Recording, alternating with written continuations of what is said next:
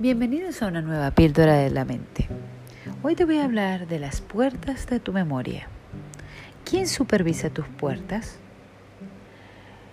¿Cuántas puertas abres para dejar entrar esos recuerdos de lo que no hiciste, de lo que debiste haber hecho, de lo que hiciste mal, de todo aquello que te arrepientes o de todo aquello que te gustaría haber hecho?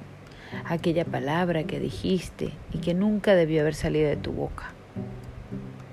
O por el contrario, abres otra puerta que resulta más positiva, aquella puerta que te demuestra todas esas buenas decisiones que has tomado en tu vida, todas las veces que te has levantado, todas las veces que has acertado, todas las veces que has triunfado.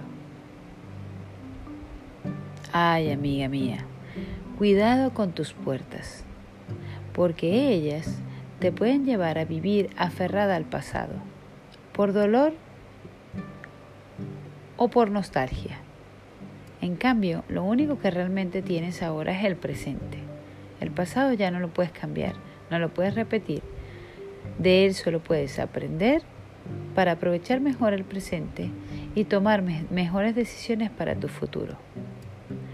Ánimo, tú lo puedes hacer muy bien. Solo tienes que prestar un poco más de atención y aprovechar tu mente al máximo.